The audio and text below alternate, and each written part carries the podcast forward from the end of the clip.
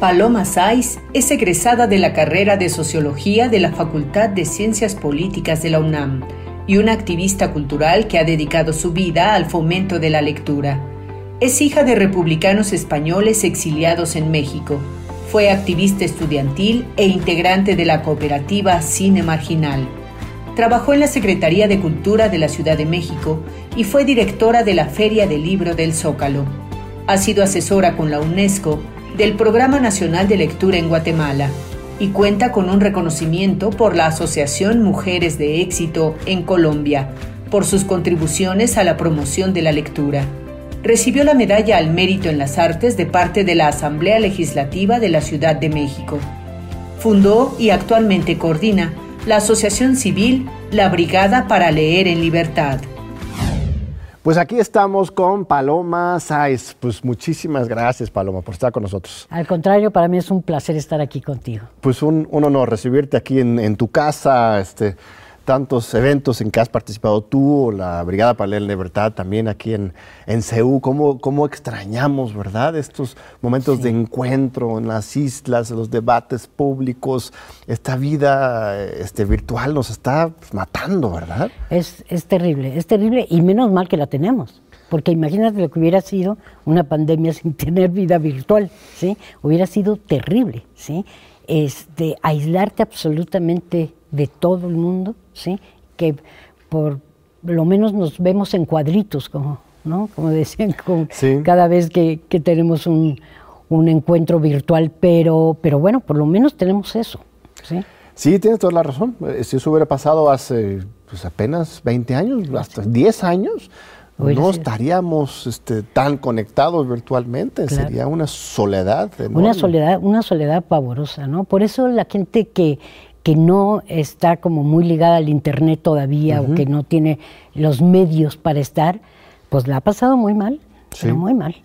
¿Y tú crees que estamos leyendo más o menos por estar aquí en, la, en, aislamiento y conexiones virtuales? Mira, es muy particular. Yo creo que se está leyendo más, pero, pero también es cierto que de pronto te encuentras a mucha gente que no puedo leer, ¿no?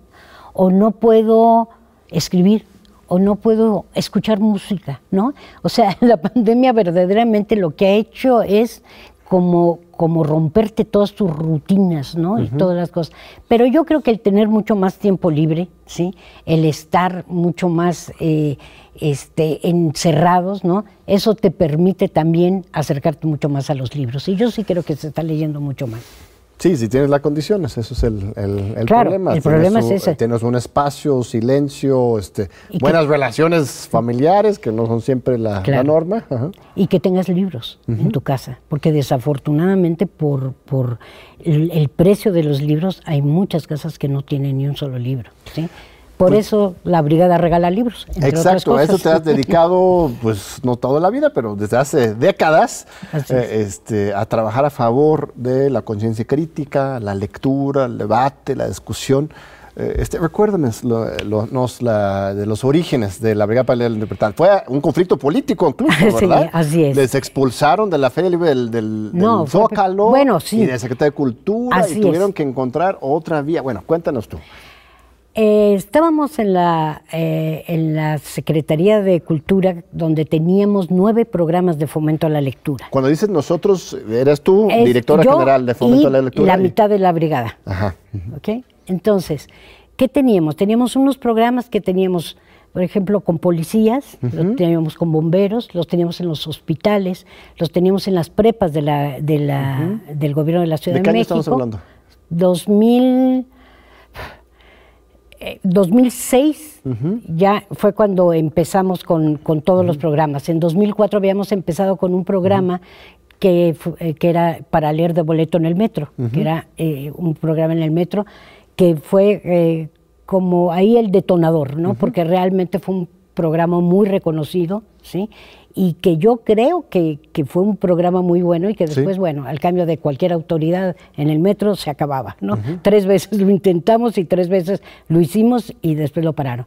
Pero entonces, bueno, teníamos nueve programas de fomento a la lectura. Entre ellos teníamos el de el, de remate de libros. que, ¿Qué era esto? Era, resulta que de pronto nos enteramos que las editoriales estaban eh, triturando los libros que ya habían pasado por oferta, por venta y todo esto. Claro. Porque les salía mucho más barato este, triturarlos, ¿no? Eh, porque eran eh, eh, activos fiscales. Claro, claro. y entonces que donarlos, porque donarlos no había una ley que obligara a donarlos, entonces, bueno, los tritura. Entonces, cuando supimos eso, fuimos y, y chantajeamos realmente a las editoriales diciendo esto se va a hacer público, ¿no? Entonces, lo que les proponemos es que les ponemos el lugar, les ponemos todo, no les va a costar nada, pero tienen que poner los precios de 10, 5, 20 claro. pesos. Y bueno, fue un exitazo. Fue un exitazo. Entonces, bueno, teníamos todos estos programas y tenemos la Feria del Libro del Zócalo. Estábamos eh, dirigiendo la Feria del Libro. ¿La primera de qué año fue? De la Feria del Libro de Zócalo. Fue? 2000, creo que fue 2002 o 2003, Ajá, una cosa así. sí. Yo todavía no estaba en la Secretaría de Cultura. En la primera me perdí, la segunda ya, ya estuve dentro ya de la feria. toda una institución, sí. Ujú. Sí, así es. Y entonces, eh, cuando estamos en mitad de la Feria del Libro, eh, este, viene el, programa, el problema del SME, cuando son despedidos 40 mil trabajadores de, de la industria eléctrica, y me dicen, va a haber una gran manifestación, hay que levantar la feria porque viene la manifestación. Y entonces yo digo, no, hablemos con los electricistas y veamos cómo, cómo convivimos, pues Claro. si, si no son enemigos, son Ajá. amigos, ¿no? Y este, me dijeron, estás loca, tú ya no diriges la feria y vete para tu casa. ¿En serio? Así, tal cual. Ah, tal cual. Bueno, esto fue en la época de Calderón y de Marcelo Ebrard, eh, en, en la Ciudad de Esto México. es, pues fue con Elena Cepeda cuando estaba en la Secretaría de Cultura, que creo que entonces estaba... El jefe gobierno era Ebrard, sí. Ajá. Pero fue sí, Elena Cepeda la que te, te dijo eso. Ajá. Así, directamente. Me dijo, tú no tienes nada que hacer aquí, entonces vete. No se atrevió a correrme de la secretaría, me corría de la, de la feria del libro, pero como comprenderás en estas condiciones, yo dije, me Claro. voy. Bueno. Y, pero le pedí a todo mi equipo que se quedara, porque teníamos esos programas que funcionaban Claro. y funcionaban muy bien, ¿no? Lo de la lectura para policías, nada más paréntesis, es Sí. fascinante. O sea, Así sí, los policías, los bomberos, pues pasan muchas horas Así es. sentados. Así es. Y ahora ya con el celular, pues pueden Claro. distraerse, pero un compendio de literatura para ellos Así es. una cosa increíble. Fíjate que además fue muy bonito. Habíamos hecho el programa con policías y había sido un exitazo. Y de pronto un día estoy yo así en mi, en mi despacho, este, eh, a- haciendo cosas muy metidas, y de pronto levanto la cabeza y veo a cinco bomberos enfrente de mí, y bueno, se me fue el alma del cuerpo porque yo pensé, incendio, ¿no? Y me dice, no, no, no, calma, es que venimos a decirle que por qué a nosotros no. Y así empezó. Y dijo, y es más, dijeron, ya tenemos la, eh, eh, ¿cómo se va a llamar? Se va a llamar, llamar Letras en Llamas. Letras en llamas. Las de los policías serán lecturas en, guardia, ¿no? Así Sí. es. Y este, Letras en Llamas. Bueno. Qué lindo. Entonces, bueno, en mitad de toda esta discusión, entonces yo dije, le pedí a mi equipo que se quedara, pero empezaron a, a- a despedirlos uno por uno, ¿no? Los fueron despidiendo. Entonces, de pronto nos vimos en la calle. Con, después de haber tenido la experiencia de nueve programas que eran exitosos, Sí. ¿sí? Y, y dijimos, bueno, ¿qué hacemos? Pues vamos a intentar este, seguir con esto. Afortunadamente, dentro del gobierno de, de la ciudad, teníamos muy buena relación con el resto del gobierno, Sí. que no con la Secretaría de Cultura. Pero entonces empezamos a proponerles hacer ferias, hacer cosas, y se nos ocurrió hacer una asociación civil sin un centavo. Sí. que Trabajábamos en mi casa, este, no, no teníamos nada. Bueno, sin embargo, eh, la gente respondió muy bien, ¿no? En todas las instancias empezamos a hacer ferias del libro y demás, y hicimos una asociación civil, y este, y bueno, 11 años llevamos con ¿Y cuántos libros civil. han editado? ¿Y, y, este, cuántas ferias han- Más o menos tenemos- presentaciones han hecho? Yo, wow.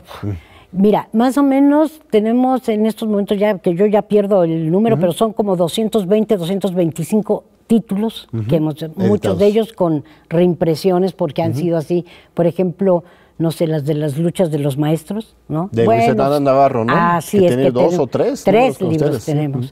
Y, y bueno, se han reeditado y reeditado y reeditado. O por ejemplo de Armando Bartra, que tenemos también varios libros de él, ¿no? O de o del mismo Paco Ignacio, Sí. ¿no? O sea, este, realmente eh, pues nos hemos convertido en una pequeña editorial. Sí. ¿Y si se regalan o se venden por 10, Todo se regala. Todo se regala, no se cobra nada. Nada. Por esos libros que hacemos nosotros, no cobramos un centavo, al revés. Este, lo que hacemos es que cada vez que hacemos, por ejemplo, una feria, eh, eh, lo que hacemos era eh, pedir a, la gente que nos estaba contratando para hacer la feria que se tenía que regalar libros. Y entonces por lo menos dos, tres libros en cada feria los hacíamos. Más la relación que hay con la eh, Fundación Rosa Luxemburgo que había que hacer. Eh, teníamos 10 eh, libros para hacer, 10, 12 libros al año para hacer con ellos. Entonces, de ahí empezó a salir el libro. ¿Y por qué? ¿Por qué pensábamos que era importante el hacer, el regalar libros? Porque mucha gente no tiene posibilidades de comprarlos. ¿sí? Entonces, necesitamos que culturalmente se acerquen a los libros, porque parece que la lectura es como para una élite, ¿no? Claro. Para algunos nada más. Entonces lo que, lo que estamos, lo que tratábamos es, como digo yo, como de enviciarlos con la lectura. Las estadísticas son preocupantes, o sea, solo un 40, 42, 3% de los mexicanos dicen que han leído algún libro el último año, e incluso en los últimos años esto se ha reducido. Mm supongo que resultado del Internet. Mira. Eh, este, algunos ya dicen muy, de manera muy escandalosa que los mexicanos no leen, que somos unos ignorantes, pero creo que también hay otra visión sobre el mismo, ¿verdad? Así es. Te voy a explicar por qué. Porque resulta que todas las estadísticas están basadas en la venta de los libros. Ok. ¿Sí? Entonces, ¿Cuántos libros no has leído de pronto que te prestan, que, eso, que, bajas de internet, que, que, no los compraste tú, pero los compró este tu compañera? Entonces, entonces realmente no son ciertas las estadísticas. Ahora, es bien cierto que se lee poco en este país, ¿no? Pero sobre todo creo yo porque no tienen el acceso a los libros. ¿sí? Por ejemplo, no sé, en una casa donde no hay libros, donde un niño eh, empieza medio a, leer, a, saber leer, ¿no? Pero no hay quien le acerque los libros, pues bueno, es un niño que va a acabar de eso. Por otro lado, la escuela. ¿Sí? La escuela que quieras que no, este, siempre que te están diciendo que tienes que leer ciertas cosas. Como si fuera un castigo, ¿no? Así es. ¿A dónde te castigan cuando eres niño? Si te portas mal en la Sí, a la esquina. A la biblioteca. Ah, bueno, a la biblioteca, claro. Sí, sí, sí, existe. Porque en muchas escuelas ni siquiera tenemos biblioteca. Entonces, este, siempre está como relacionado el leer con el castigo y además el poco acceso a ellos, ¿no? Por eso pensábamos que, y fíjate, es muy chistoso, en todas nuestras ferias que siempre regalamos libros, eso no inhibe la compra de los libros. A ver, porque uno imaginaría que las editoriales pues este, verían contentas estas ferias. Bueno, ¿para qué voy a ir a ofertar mis libros? Cuestan 200, 300, 400 pesos cuando ahí junto en el otro stand, el de, estos anarquistas este, locos de, la, Brigada para la Libertad, están literalmente regalando libros, pues ¿cómo, ¿cómo vamos a convivir en este espacio? porque tenemos además dos cosas, además de los libros que nosotros hacemos y que sí regalamos, tenemos, eh, eh, o sea, nos dedicamos durante todo el año a buscar todas las... Eh, las ofertas que hay en las editoriales, todo lo que vamos a las bodegas a ver qué ya no quieren y demás, porque para poder vender libros muy baratos.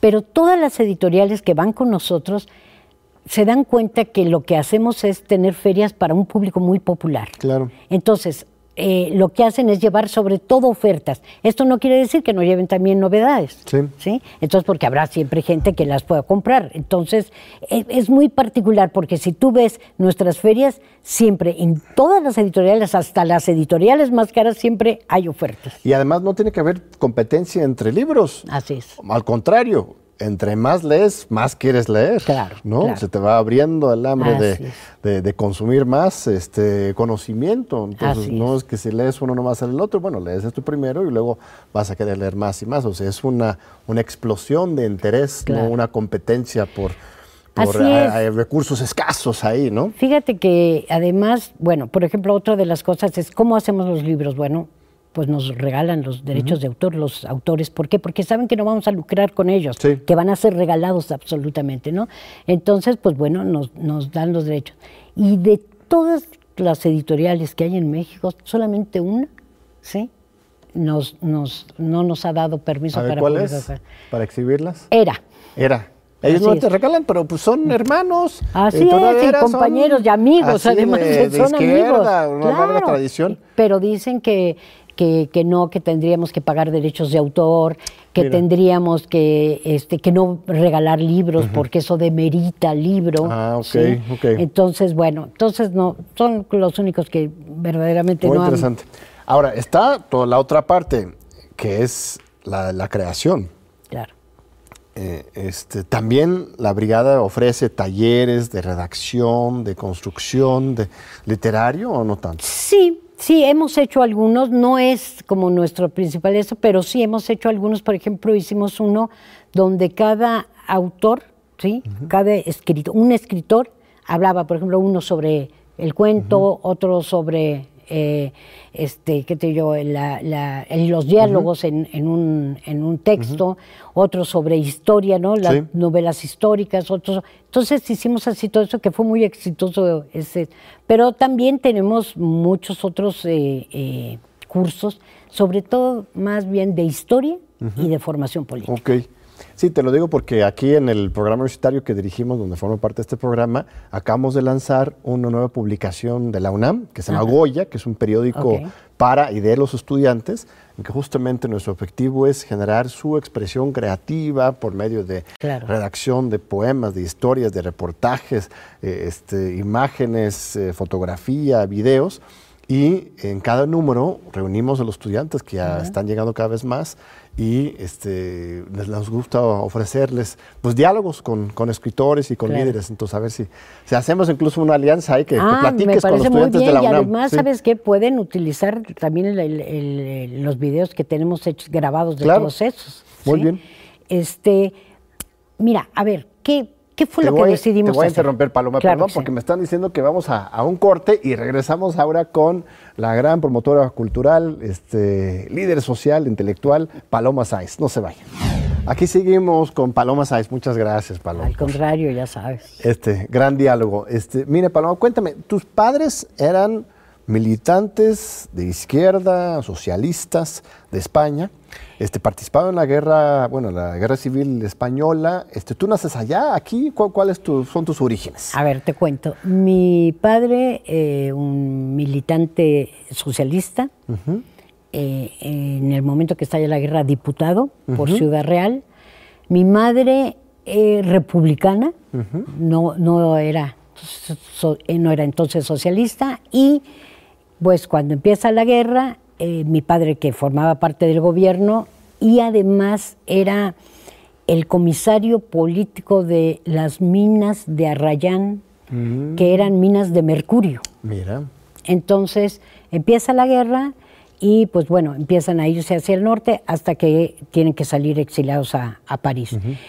Porque mi padre además tiene dos condenas a muerte, uno por ser diputado y otro por ser el comisario político de. ¿Amenazas o condenas juri- judiciales? Condenas, condenas. Bueno. O sea, la horca, literalmente. Mi por madre trabajaba en lo que podría ser como la Secretaría de Finanzas, ¿no?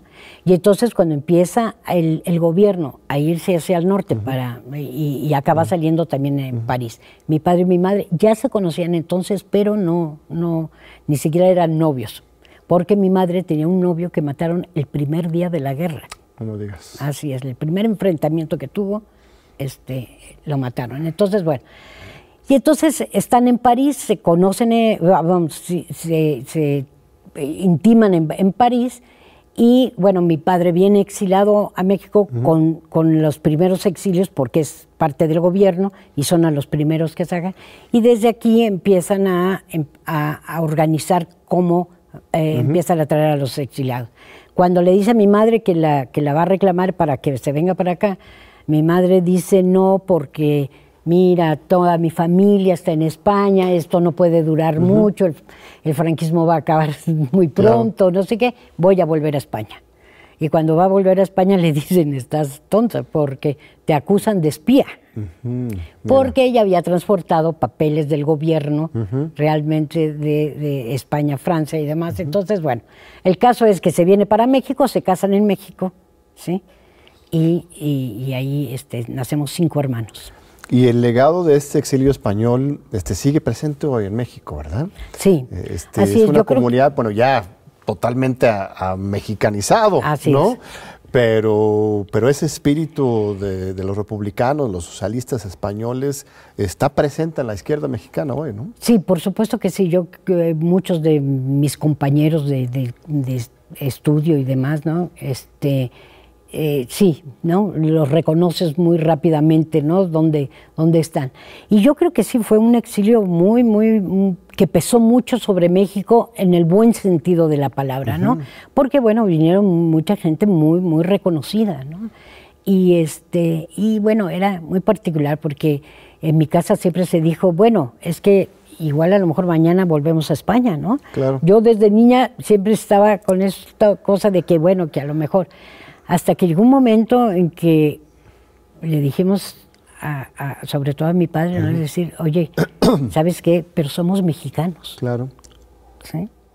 Y yo creo que, que cuando más me hice mexicana fue en el 68. Hubo una cosa antes, fíjate, cuando entré a ciencias políticas, estaba... Eh, ¿En qué año sería, nada más para ubicarnos, en ciencias políticas? Fíjate, en el 64... ¿Eres contemporánea de Andrés Manuel? Este, no, hombre, Andrés Manuel es mucho más joven que yo. Ah. Déjame contarte. pues eres tragaños. Escúchame, yo entré a los 16 años a ciencias políticas. ¿sí? Ya era en el 64. Entonces, este, eh, cuando entro a ciencias políticas, eh, uno de los maestros, no sé si era González Pedrero, o González Casanova, porque además teníamos una élite de, maestros en, en políticas, este, me pregunta eh, su apellido, entonces yo digo S-A-I-Z. Porque claro, yo, a ver, dense cuenta que yo iba a un colegio, Madrid, donde todos los maestros eran, bueno, hasta el jardinero era español, ¿no? Este, iba los fines de semana al Club Mundet, donde todos eran españoles. Entonces, claro, hablábamos pronunciando la C y la Z. Y entonces cuando lo digo, levanta la cara el maestro y me dice, ¿eres española? Y ahí haz de cuenta que me dieron una bofetada. Y dije, no, soy mexicana. Claro. En ese momento aprendí a no volver a pronunciar nunca jamás la C y la Z. ¿sí? Eh, yo creo que fue así como mi primer golpe de la mexicanidad. como crisol de, mezcla y de, de, Y después, pues, el, movimiento del 68, ¿no? que sí me hizo, este, cuando cantábamos en, en la UNAM el himno nacional eh, en pleno movimiento del 68, dije, esta, esta es mi patria. Y ahí es donde te encuentras con Paco. No. No. Ah, mira, para los que no sepan, pues, Paco en ese taibo es el marido de Paloma Sáez. Así y es. Este, pero no se cosieron aquí en, la UNAM, entonces. No. Fíjate, Paco, Paco, como había venido del exiliado más tarde, toda la familia de Paco, cuando llegó, eh, le hicieron como repetir algunos años para ponerse al orden con la historia de México, no sé qué. Entonces Paco estaba mucho más. Y yo realmente había entrado a los 16 años. Entonces Paco entró en el 68 a, la UNAM. ¿sí? Y yo en el 64, o sea, date cuenta que fueron cuatro años antes. Entonces no nos conocimos eh, ahí. Eh, en, el, en el 71, un compañero mío, que ahora está miembro de la brigada también, que habíamos sido compañeros desde que, desde que íbamos en el kinder, este, se fue a vivir eh, con Paco, estaban compartiendo un departamento y él fue el que nos presentó. Ah, es donde lo conociste. No solamente ahí lo conocí, sino ahí, como digo yo, es que me vendió mi amigo con él. o sea, casi, casi, porque, porque entre broma y broma Paco decía, es que quiero conocer a, una güera pecosa, y entonces decía, decía, este, eh, eh, Jorge Belarmino decía, no, bueno, no es muy güera ni es muy pecosa, pero te presento. y bueno, ya acabamos, bueno, vamos a cumplir 50 años de vivir juntos. Felicidades, nos invitas, por favor. no, va a haber 50 años. Eso es, no, no es poca cosa. No es poca cosa. Entonces, la, UNAM, ¿qué, significa para ti la UNAM? la UNAM? No, mira, para mí fue eh, verdaderamente, ¿cómo explicarlo? Fue algo que, que, que me marcó, ¿no? ¿Por qué? Porque cuando yo era estudiante, venir a la UNAM era, no era una, hacer una carrera, no, era tu forma de vivir, ¿no? Claro. Entonces, tú llegabas por la mañana y tú te ibas en la noche, ¿sí? Entonces, ¿qué, qué, qué pasaba? Pues que además de tus clases, normalmente, la biblioteca era donde menos íbamos, ¿no? Pero sí, el café era imprescindible. ¿Por qué? Porque se daban unas discusiones buenísimas, porque había charlas y conferencias por toda la UNAM, porque había los cineclubs de la UNAM que eran famosísimos, ¿no? Entonces, eh, era mi casa. Mi mamá, me acuerdo que me decía, pero ¿qué, ¿qué haces tantas horas en la universidad? Y yo decía, en la biblioteca, mamá, que te digo que Claro. creo que era donde casi menos estaba. Pero sí, era una, era una vida tan rica la de la universidad que yo creo que se ha perdido mucho, fíjate, dentro de la UNAM. Yo veo muchas veces a, a- a los chavos que van, entran a clases y salen corriendo. Muchas veces también porque, porque la crisis económica Claro, ha estado trabajar, terrible y tienen que este, trabajar. Pero, pero para nosotros era, era una profesión, ¿sí? O sea, de a de veras vivíamos en la universidad. Entonces te formaba no solamente eh, tu educación formal, Claro. la, la hacías en la UNAM, te hacía toda la, la- la formación este, informal, ¿no? Que luego es lo más importante, teatro, claro. teatro, cine, discusiones, este, conferencias, ¿no? Charlas y después el- los cafés que eran importantísimos en esa época. Claro. El, el café de ciencias políticas era imprescindible. Pues ahora regresando a la pandemia, si es que esto ocurra algún es. día, es una cosa increíble. Cada semestre estamos con la esperanza de que, la- De que que el ya casi. siguiente ya se va a hacer, pero una vez que todos estén vacunadas, yo creo que va a haber un, un deseo, una necesidad de abrazar a nuestro es. campus tan hermoso y, este, y hacer muchas cosas, muchas cosas. Espero que nos acompañes este, con la por- brigada y por con supuesto. pláticas y que... Claro. ¿no? Por supuesto, porque yo creo que sí, que de verdad eh, era eh, tan formativo, ¿no? En todos aspectos el, el- el estar en la UNAM, que yo sí, la UNAM es así como mi casa. Es tu casa, por supuesto, casa. ¿no? Un honor tenerte aquí, querida Paloma. Eh, este, hablemos de, de la cuarta transformación. Ok. ¿Cómo, lo, ¿Cómo lo visualizas, cómo la defines y cuáles son los logros y los pendientes hoy? Mira, yo creo que hay muchos pendientes, pero también creo que ha habido muchos logros, ¿no? Yo creo que, mira, como bien decía el, el que desafortunadamente se nos, se nos adelantó, Elguera, el monero, Claro, ¿no? gran amigo. Que decía, ¿cómo voy a estar en contra si es por lo que he peleado toda mi vida? Así ¿no? es. Y es así, o sea, realmente eh, desde yo, pues bueno, viviendo en una familia de exiliados y demás de izquierda, donde la discusión política era de todos los días en la mesa y demás, ¿no? este, pues siempre has estado peleando, ¿no? Por un cambio, por un país mucho más justo, por un país este, donde las desigualdades no existan, donde el racismo no exista, donde sean tolerantes, ¿no? Entonces, pues bueno, por primera vez ganamos ¿sí? unas elecciones donde se nos abre la posibilidad de volverse un país mucho mejor. ¿no? Sí. Entonces, es cierto. Ahora, también es cierto que se recibió un país terrible, terrible. ¿sí? Yo no sé cómo, cómo hay gente que no se da cuenta ¿sí? De, de, de lo terrible que ha sido el, el robo, tan, an- pero tan, ah, ¿cómo explicarlo? Tan Descarado y brutal. cínico. Así es, tan brutal, ¿no? De todos, no solamente de, de que se llevaran dinero, que distrajeran dinero y todo eso, sino de todos los bienes naturales de este país, ¿sí? No entiendo cómo hay gente que no se da cuenta de esas cosas, ¿no? Entonces, pues bueno, sí, es verdad, a este, faltan mucho, mucho por hacer, mucho, ¿no? Este, hay cosas que a uno no le gustan tanto como, ¿no? como otras, pero yo creo que vamos ahí en el camino. Y que creo que hay una cosa muy particular. Andrés Manuel, por más ganas que le eche, por más eh, que trabaje como loco, eh, por más eso, no va a poder hacer esto solo. Claro. Y sabes qué, y yo creo que la sociedad civil no lo estamos acompañando. ¿Sí? Yo creo que estamos como a la expectativa de a ver qué es lo que qué es lo que hacen, pero como sociedad civil yo creo que no lo estamos acompañando. ¿Tú crees que la- el resultado de la consulta popular fue pues, un fracaso? No, ¿El hecho para que nada. no haya salido más gente a apoyar esta exigencia? Mira, para nada. Yo creo que, a ver, primero, pusieron todas las piedritas que pudo haber en el camino, como no dejarlo que se hiciera cuando las elecciones, como que el INE, este, a mí me tocó, o sea, y, y, y conocí a cinco gentes más que fueron a votar y las casillas no existían. Tenían que andar y teníamos este, que andar buscándolas así Sí. hasta que las encontrábamos. Bueno, este, el que una pregunta verdaderamente absurda como la que quedó. Entonces yo creo que, que ni- eran las condiciones, ni mucho menos el que haya salido casi tres millones de, de personas a, a- a votar quiere decir que, que hay un descontento No, eran terrible. seis millones y medio, ¿eh? Perdón, perdón, Sí, sí, es millones y cierto. medio. Sí, casi siete millones es lo que, este, que, que dice, ¿sabes qué? Eso te está mostrando Sí. cómo está la gente y lo que, cómo está viendo el pasado y por qué quiere que haya juicio, ¿no? Yo creo que es muy válido.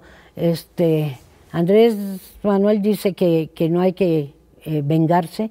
Y yo digo, sí, ni perdón ni olvido, perdón, pero aquí que la gente pague por lo que hizo, ¿no? Entonces, yo creo que de todas maneras este, hay que seguir con esto, ¿sí?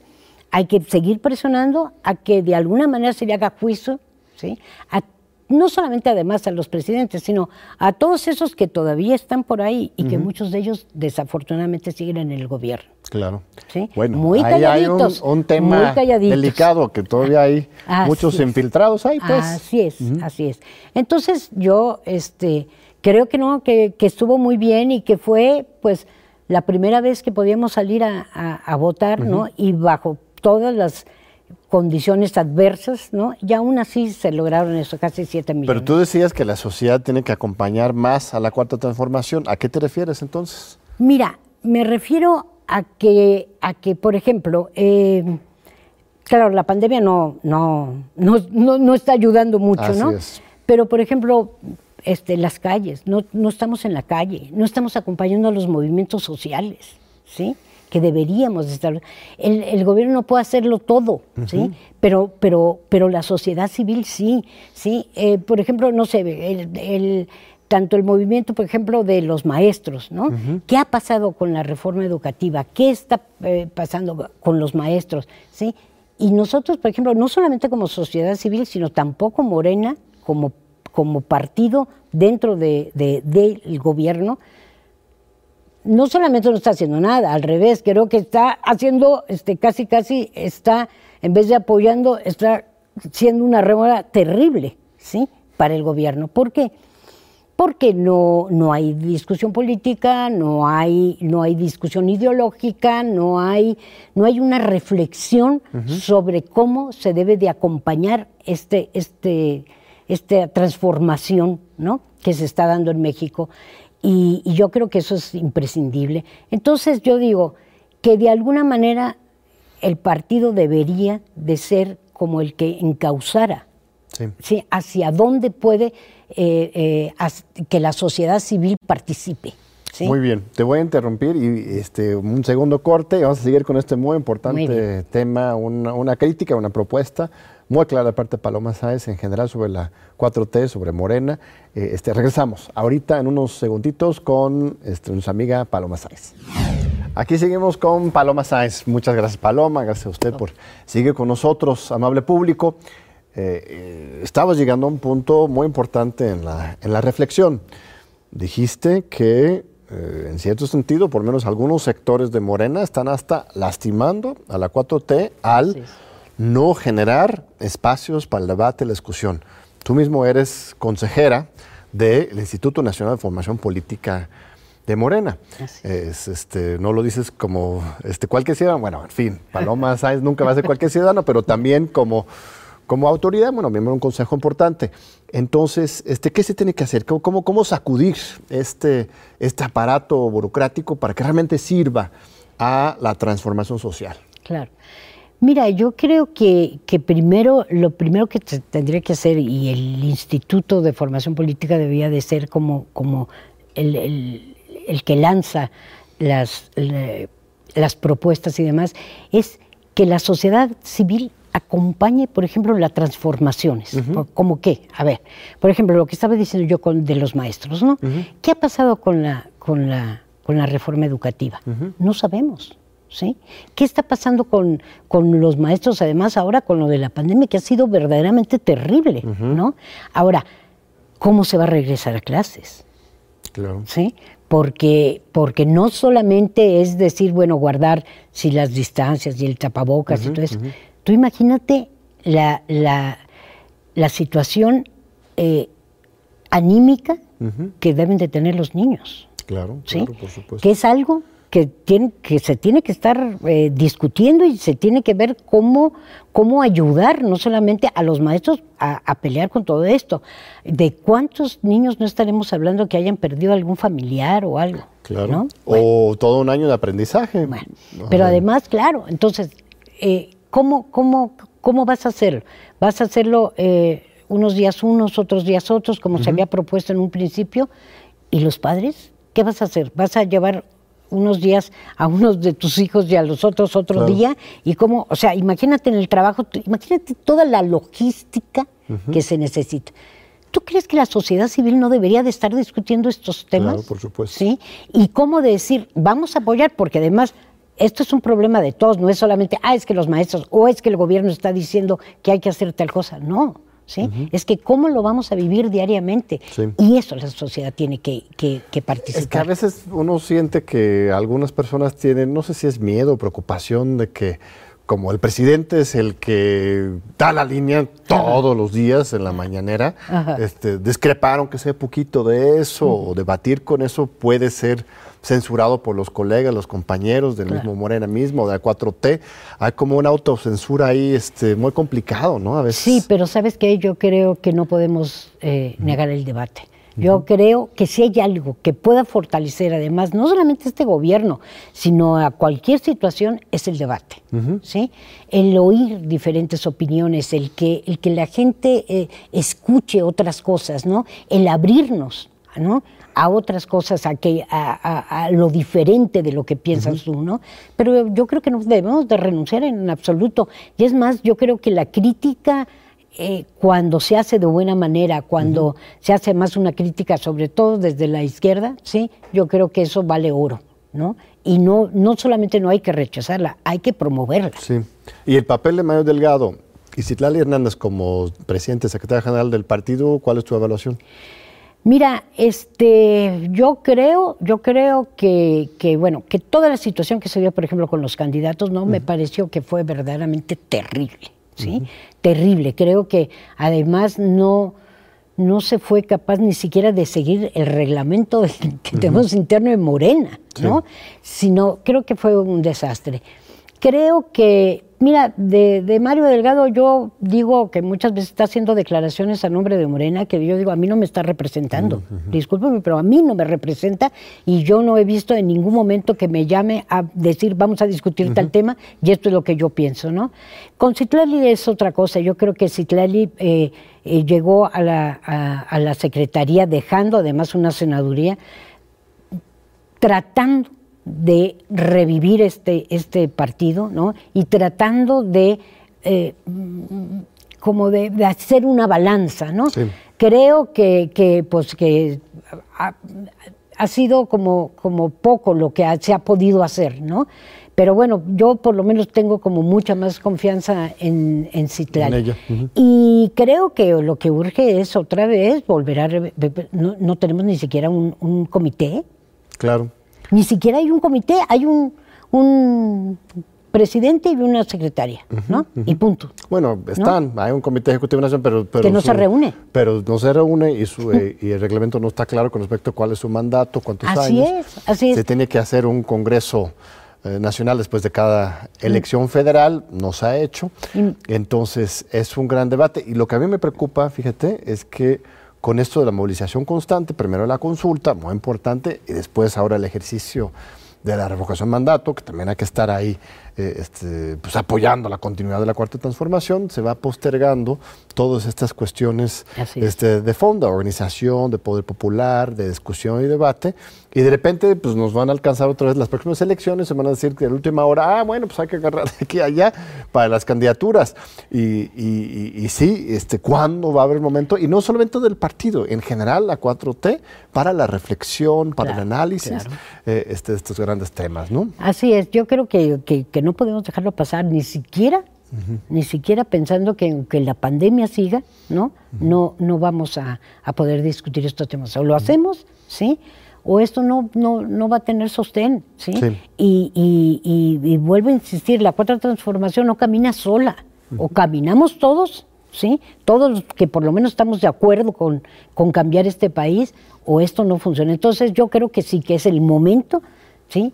Que en la que tenemos los militantes que presionar para que volvamos a tener congresos, consejos, el consejo consultivo y todo lo que se dejó de lado, ¿sí? si no es en estos momentos, creo que la cosa, como dices tú, nos van a ganar los tiempos y ya este, empiezan las nuevas elecciones, la revocación de mandato, todo esto, que además te obliga a todo esto a tener un, partido mucho más electoralista que ¿no? es lo paradójico, porque son procesos de participación popular y democracia directa, pero no dejan de ser procesos electorales. Así es, así es. Y entonces, ¿sabes qué? Eh, eh, evitas entonces para eso la, discusión y eso es lo que no podemos dejar hacer. Otro tema candente con respecto a, Morena, a la izquierda en general, es el feminismo. Tú eres una luchadora y un ejemplo de una mujer que ha este, marcado la pauta para la igualdad de, género, para la lucha feminista. Eh, este, ¿Cuáles son los retos en la materia para, para, Morena, la cuarta transformación, para el gobierno? Algunos han acusado abiertamente a Andrés Manuel de ser su macho. Eh, él mismo ha dicho algunas cosas que interpretados fuera del contexto le hace sonar que él este, menosprecia esas luchas. Este, eh, ¿cómo, cómo, cómo, ves esa situación? Mira, yo creo que, bueno, que Morena como partido se definió, ¿sí? Pero, pero es muy particular. Dentro del mismo partido, por ejemplo, lo que se da mucha importancia es a la, a la eh, paridad de género, ¿no? Dentro del y yo digo, esto no es precisamente, digo, qué bueno que haya una paridad de género, pero eso no, no tiene nada que ver, ¿no? No garantiza. No garantiza absolutamente nada, ¿no? Este, entonces, bueno, y creo que, que la lucha feminista en México, eh, a pesar de que lleva muchísimos años, ¿no? Y que viene de muy atrás, ¿no? Pero creo que en estos momentos hay demasiados grupos este, luchando, eh, que no hay una propuesta común, ¿no? Entonces estamos intentando ¿No ver... propuesta común de la izquierda o en general del movimiento feminista? En general del movimiento feminista, pero mucho menos todavía de la izquierda, ¿no? Entonces, en estos momentos se está empezando a, mover esto, se está tratando de, que tengamos un, foro, una discusión, no solamente interna, sino además invitando a, a feministas de otros países, ¿no? Y, este, y creo que ahí se puede dar un, un, empuje eh, bastante fuerte. ¿Sabes qué? Es, es, es terrible, es terrible cómo, cómo de verdad, no solamente por los feminicidios, no solamente por, por, por, cómo se ha dado todo esto, es que lo tenemos tan metido, tan dentro de nosotros, que no nos damos cuenta que cada uno de nuestros actos de nuestra vida tiene que ver ¿sí? con cómo nos han metido en la cabeza ¿sí? que nosotros somos este, ciudadanos de, segunda, ¿no? Y, bueno, es muy difícil este, pelear contra eso.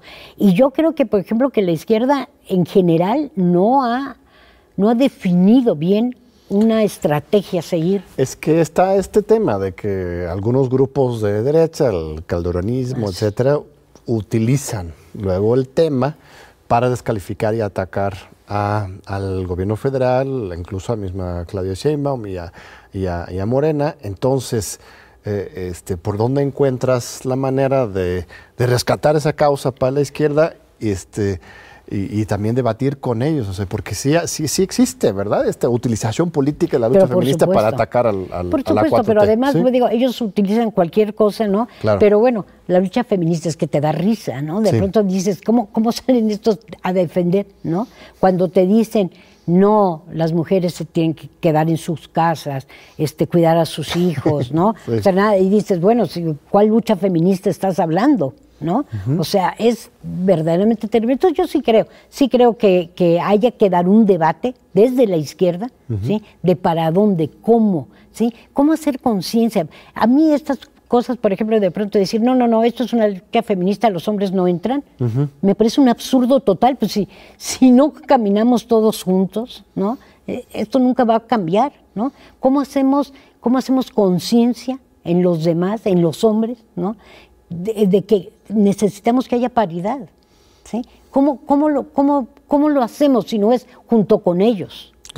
Entonces, a mí me parece muy mal, este, por ejemplo, estos grupos de, feministas que de pronto en la manifestación sacaban a los hombres porque que iban a apoyarlas, ¿no? Porque no, porque había que cuidarse. Y dices, dentro de una manifestación. Las separatistas, las llamamos aquí en la UNAM, hay varios grupos importantes. Así es. O, por ejemplo, este, no sé, como aquella chica que se veía en los videos que le decía a una mujer policía, pinche gata, ¿no? Claro, ahí juega la cuestión de clase. De clase, por supuesto. En que las feministas ahí insultan a las, a las policías que están defendiendo. Y eso no es este, el feminismo, para nada. ¿no? Entonces, bueno, yo creo que se tiene que debatir mucho, se tiene eso, pero se tiene que, que sobre todo hacer conciencia en toda la sociedad que esto tiene que cambiar. Sí, y empujar agendas muy claras, ¿no? Como la legalización del aborto a nivel nacional, ¿no? Tendría que estar en nuestra Constitución. Por ejemplo, esa es una de las cosas que tenemos que... Por lo menos discutirlo. Hay muchos estados que permiten la interrupción anticipada del embarazo, la Ciudad de México, pero que hubiera un mandato nacional constitucional, pues es algo que nos debe la 4T, ¿no? Desde mi punto de vista. Sí, y además cuando hubo un primer avance donde eso, y empezaron a retroceder en varios estados, ¿no? Y yo creo que eso, por ejemplo, es una de las cosas que la 4T tiene que echar para adelante. Por supuesto. Política cultural, Paloma, ¿qué, tenemos que hacer más este, para en el cierre del sexenio este, se consolida el eje cultural de la cuarta transformación? Mira, yo creo que, México es muy rico culturalmente en todos sentidos y que además hay una muestra de cultura de todos lados, o sea, de, de, todo el mundo, ¿no? Y es, de verdad hay una riqueza muy grande. Ahora, yo digo ¿Cuál es la diferencia que tendría que mostrar la cuatro transformación? Es que esa cultura realmente llegue a todo el mundo, ¿sí? Que no sea esta cosa de, ah, es para ciertas élites, nada más, ¿no? Entonces yo creo que ahí es donde debería de incidir sobre todo eh, en la cultura, ¿no? O sea, en, poder hacer que todo el mundo, por ejemplo, que todo el mundo pueda escuchar ópera. Habrá algunos que les guste y otros que no. Claro pero sí que tenga el acceso. Es igual con los libros, ¿no? Puedes no volverte lector, no importa, pero tú ya lo decidiste, o sea, tú tuviste el acceso para decir sí lo quiero o no lo quiero, ¿no? Igual que al teatro, que al cine, que a, todas las manifestaciones, a los museos, ¿no? O sea, hay que dejar que eso. Entonces, yo creo que la cuatro transformación lo que tiene que hacer realmente en cultura es el libre acceso a todas las manifestaciones.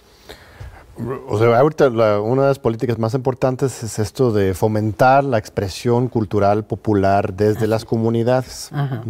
Pero eso lo ves desarticulada de lo que algunos consideran la alta cultura, que, eh, que, eh, al final mantiene esa separación, ¿estás diciendo? Bueno, estoy poniendo palabras pero además, que lo que hay que hacer es este, colapsarlo y realmente, ok. Claro, porque además, por ejemplo, tú dices, bueno, ok, de pronto en tal lugar sí realmente se reconoce la cultura popular de ese lugar Sí, pero no tienen acceso a, otra, a otras cosas. Y yo creo que lo que te enriquece es justamente la variedad, ¿no? Entonces, si, si, si juntas una cosa con la otra, ¿no? Pues realmente no puedes, y sobre todo eso, el acceso. Generar esos vasos comunicantes y este, el sincretismo que es tan mexicano, además. Claro, ¿no? así es, así es. Pues qué lujo, querida Paloma, ya se nos acaba el programa, unos 30 segundos más para un último mensaje para nuestra gran comunidad universitaria que, sigue su canal con mucho cariño. Yo les diría a, los estudiantes lo siguiente, tenemos unos canales de, de, la Brigada para Leer en Libertad donde pueden bajar más de 220 títulos, donde tenemos videos de charlas, de conferencias, de entrevistas, de, de todo, ¿sí? Que han sido vistos ya por más de 15 millones de personas, ¿sí? Y que, y que puedan acercarse a nosotros porque verdaderamente, pues bueno, lo que hemos hecho, ¿no? Lo ponemos al servicio de todos. Entonces, Brigada para Leer en Libertad, y ahí encuentran todo. Muy bien, pues visiten esa página que tiene un, acervo impresionante y este, muchas gracias, eh, querida Paloma, por este tiempo. Un lujo, como siempre, conversar contigo. Muchas gracias a Un fuerte abrazo y nos vemos de nuevo en ocho días aquí en TV UNAM en tus Diálogos por la Democracia.